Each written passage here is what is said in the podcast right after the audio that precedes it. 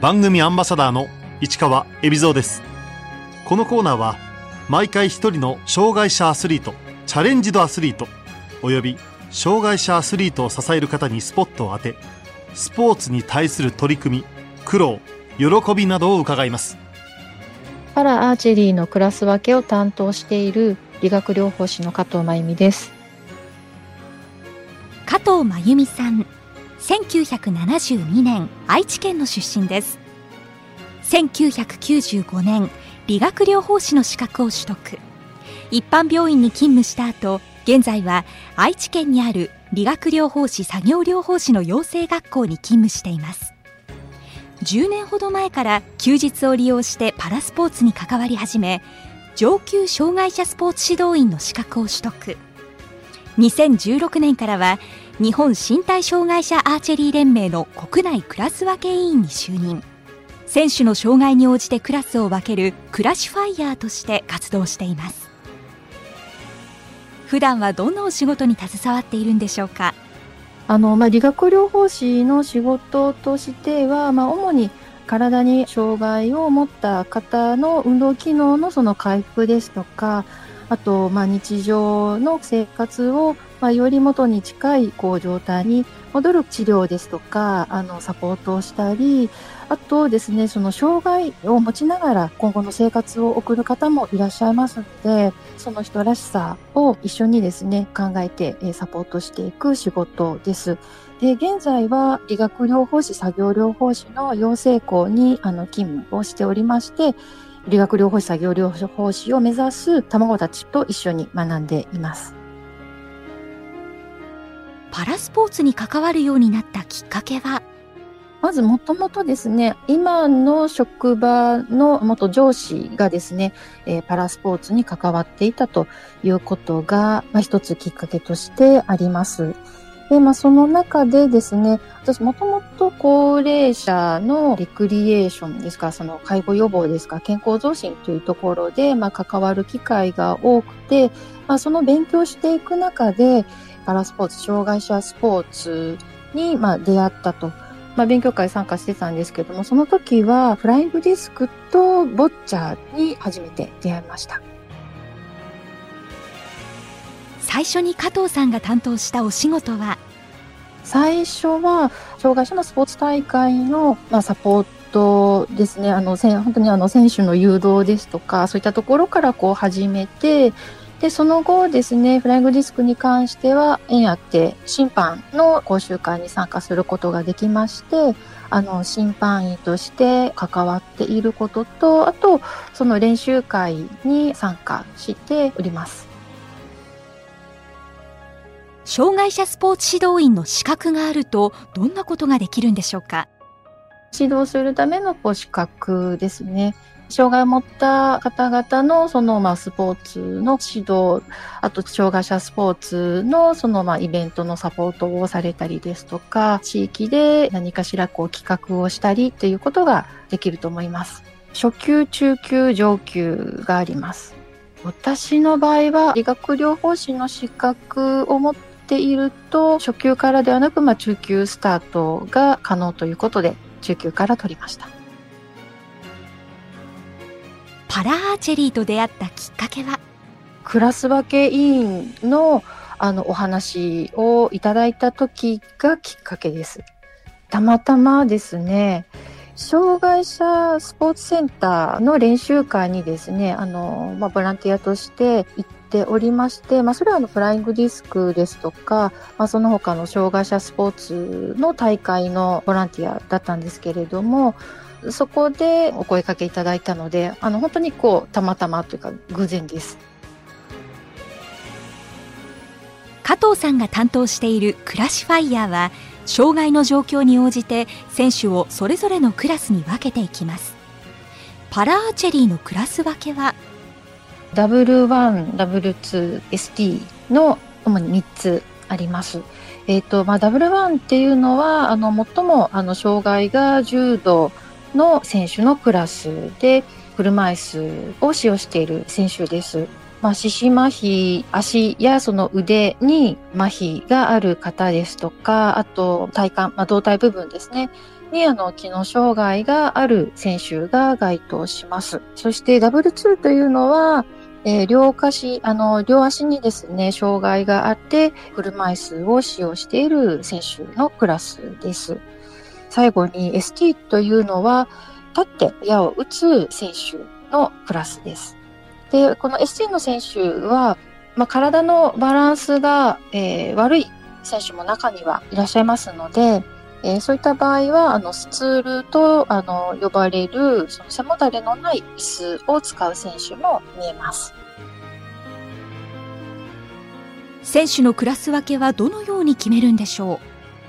そのクラス分けのあのルールがありますので、そのルールにのっとってですね、厳正に実施するということを心がけています。あと選手にはあの最大限ですね、えしっかりその持っている能力をこう発揮していただけるように心がけています。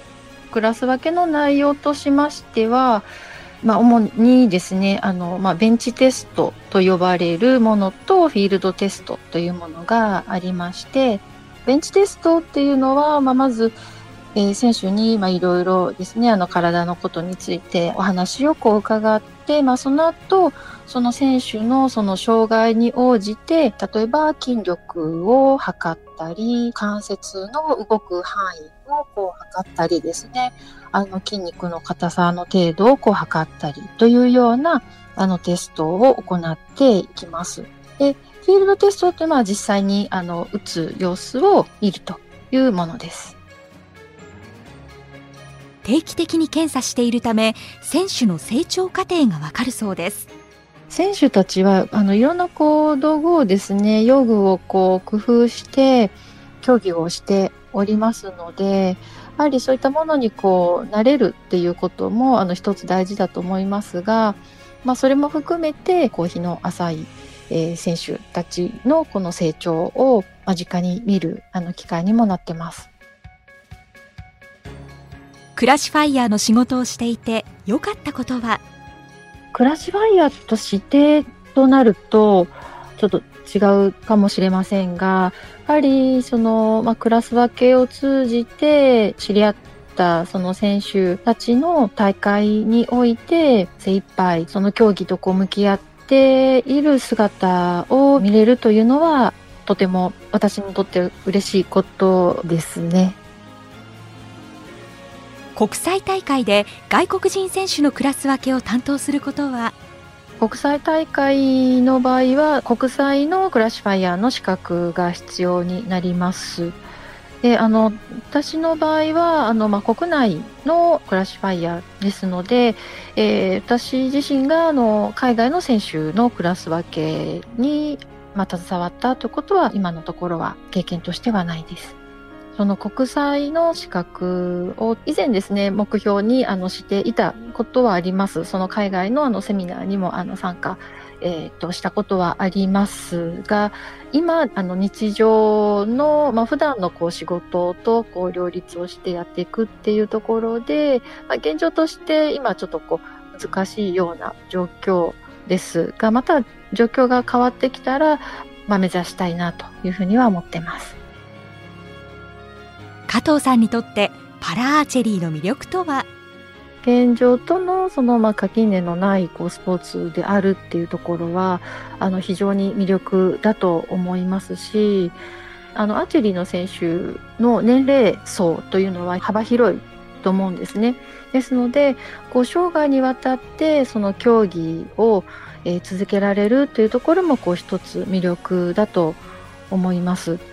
でまたパラアーチェリーの魅力となるとはり各選手が選手自身のこう障害のこう特徴まあ、いろんなこう用具もですねこう駆使して競技をしていますので障害に合った競技方法をいろいろ工夫して大会に臨んでいるというところをあの見るのもパラチェリーの見どころだと思います。印象に残っている選手は？海外の選手で足で弓を持ってまあ、打つのはその両腕欠損のそのまあ選手が、まあ、足をこう器用に使って矢を射る選手は印象に残っています。であとあの弓は腕で引くものだという固定観念にとらわれず、しっかりとこう残されたその体を、機能をこううまく使って、で、その競技にその取り組むっていうのは、やはりその選手のこういろんなこう可能性というのをあのとても感じています。加藤さんが思うパラスポーツが普及発展していくために必要なことは？一番は、まあ、メディアにこう取り上げられて多くの人たちの目にまず触れる知ってもらうっていうところが大事ななんじゃないかなというふうに思ってます。あとは、まあ、今各学校でもあのパラリンピック教育っていうのはされていると思うんですけれども障害を持った人でもそのスポーツができるような道具とか用具の工夫ですとかルールの工夫ですとか、まあ、そういったものをま身近に感じてもらえるような、まあ、そういった機会があるっていうのが中でも大事なんじゃないかなと思います。普段は理学療法士作業療法士の養成学校で学生たちを教えている加藤さんクラシファイヤーの仕事との両立は？クラシファイの仕事としては休日を中心に活動しています。平日は普段の仕事、まあ、養成校で勤務してますので、えクラシファイヤーの仕事は、まあ、およそ、まあ、土日に行うことがほとんどです。まあ、時期によって、あの、大変なこともありますが、やはりあの、まあ、自分自身のライフワークではないですけれども、と思って、なんとかこう両立できるように調整してます。普段生徒たちに伝えていることは？パラスポーツに関してですと、まあ、まず自分の目で見に行ってくださいっていうことを伝えてます。まあ、心がけていると言いますか、まず自分の目で確かめて、で、いろいろと感じて、で、何かを感じてもらわないと、きっと次の行動に、あの、移れないと思いますので、その障害を持った方々とのその触れ合いを通して、理学療法士として何ができるかっていうのをまず考えてもらうというところを学生たちには伝えています。パラアスリートの調整や練習方法が健常者のリハビリにも応用できるといいます。トレーニングの方法を現場の方々に、まあ、患者さんとかにまあ応用してというところもできるというのは、まあ、一つプラスになっていることですしやはりそういったパラスポーツの世界で活躍している選手のことをこう患者さんにまたこうお話しすることでその患者さんのその今後の取り組みに影響することもあります。じゃあ私もこう頑張ろうということで頑張れる方も中にはいますし、あのスポーツに取り組もうというふうにあの思われる方もいますので、まあ、そういったところで、まあ、患者さんのリハビリに取り組むこうやりがいですとか動機づけっていったところでもプラスになっていると思います。クラシファイヤーとして今後どんな活動をしていきたいと思っているんでしょうか？クラシファイヤーとしてはあのまだまだ必要だなと思うのはそのまあクラス分けを多くの方にこう理解いただくというところです。あとパラスポーツに関して地域でですね障害を持った方それから障害がない方もこうスポーツを通じて交流が持てる機会を作っていきたいなというふうに思ってます。パラスポーツの中でやはり健常の方とのその協力でできることもたくさんあります。